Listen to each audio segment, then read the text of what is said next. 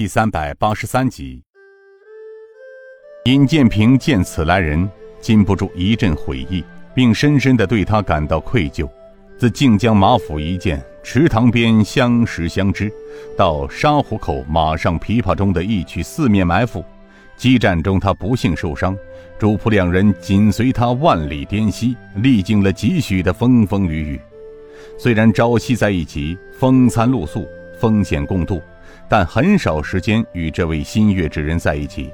共述情愫，享受爱恋，甚至连关心家人的话都是寥若星辰。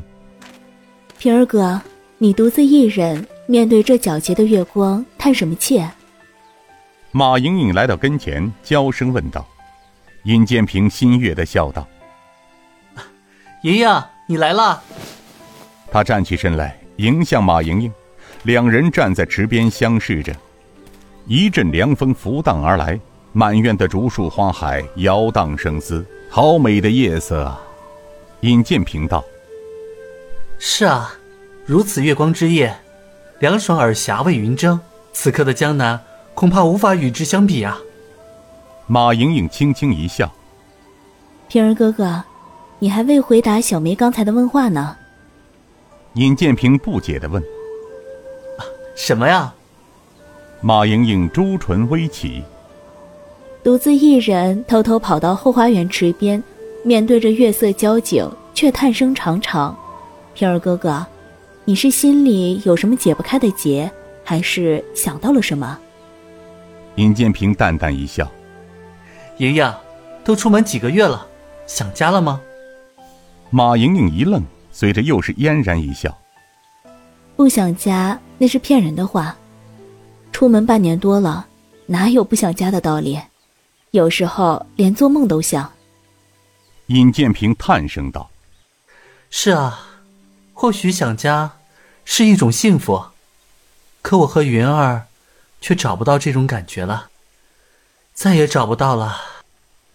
这些年来，除了拼命练功，剩下的多数时间，满脑子里飘荡着报仇、报仇，而如今大仇已报，可怎么也没有一点欣慰的感觉。”反倒是一片茫然若失。马莹莹幽声道：“平儿哥哥，小妹理解你的心情，都是莹莹不好，惹你又想起了家人。不，莹莹，平儿没有怪你，倒是恰恰相反，平儿对不起你们主仆两个，让你们跟着平儿几经风险，又风餐露宿，不远万里来到滇西，虽然天天朝夕相处，而平儿却对你。”没有一句安慰的话，甚至很少关心你的存在。平儿想来，觉得有些自私了。平儿哥哥，你别说这些。小妹知道，平儿哥哥是做大事的人，从京城一路之上，小妹看在眼里，在你的心里装着的都是百姓疾苦。说真心话，小妹能跟着心爱的人在一起，莹莹知足了。虽说一路之上打斗不休，危机重重，但莹莹并未感到害怕，却反而深感愧疚。莹莹自知武功低微，处处让你担心，也让云云和师姐照顾。马莹莹走到围栏边，靠在大理石栏杆上，又是嫣然一笑。其实平儿哥哥，这次出来一路之上倒是长了不少见识。特别是在武功修为上，自平儿哥哥为小妹打通了任督二脉之后，小妹觉得武功今非昔比，不知要高出多少倍。在轻功上又亏了有云云小姐和香儿的帮助，更是一日千里。小妹呀，时常感到高兴呢。是啊，在武功和轻功方面，莹莹的确比起出门时高出了许多。不过山外有山，人外有人。莹莹，你还得努力哦。平儿哥，这个小妹知道。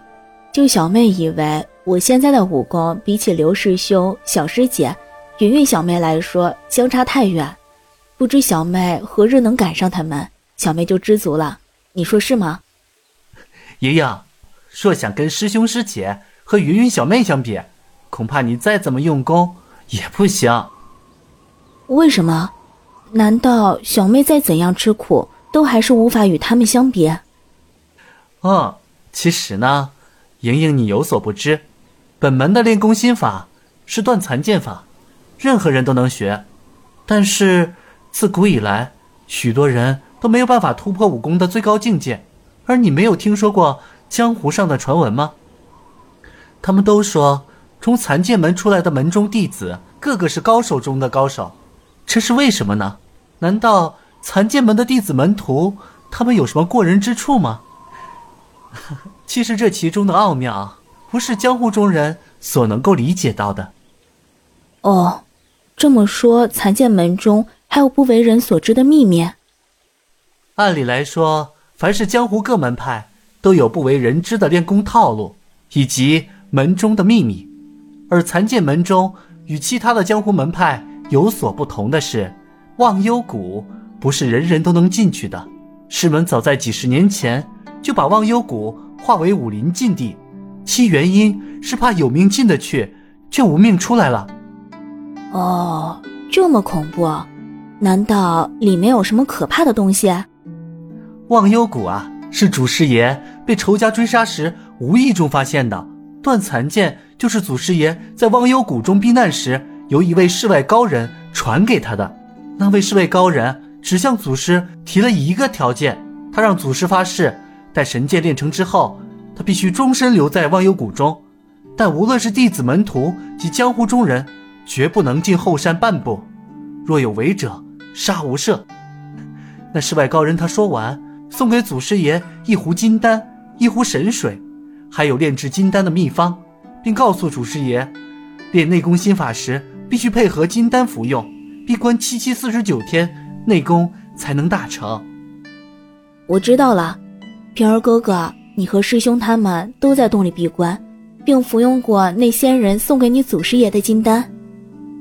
那是残剑门徒入门练功的基础，师兄师姐。云儿妹妹都在洞里闭关修炼过，不过我却另有奇遇。我想起来了，云云妹曾经告诉过我，她说你从十二岁就随正门主进了忘忧谷修炼武学四年，后来你却失踪了四年之久，是不是那四年你去了那里？若想让自己的内力更上一层楼，除非恩师许可，把你送进洞里闭关四十九天。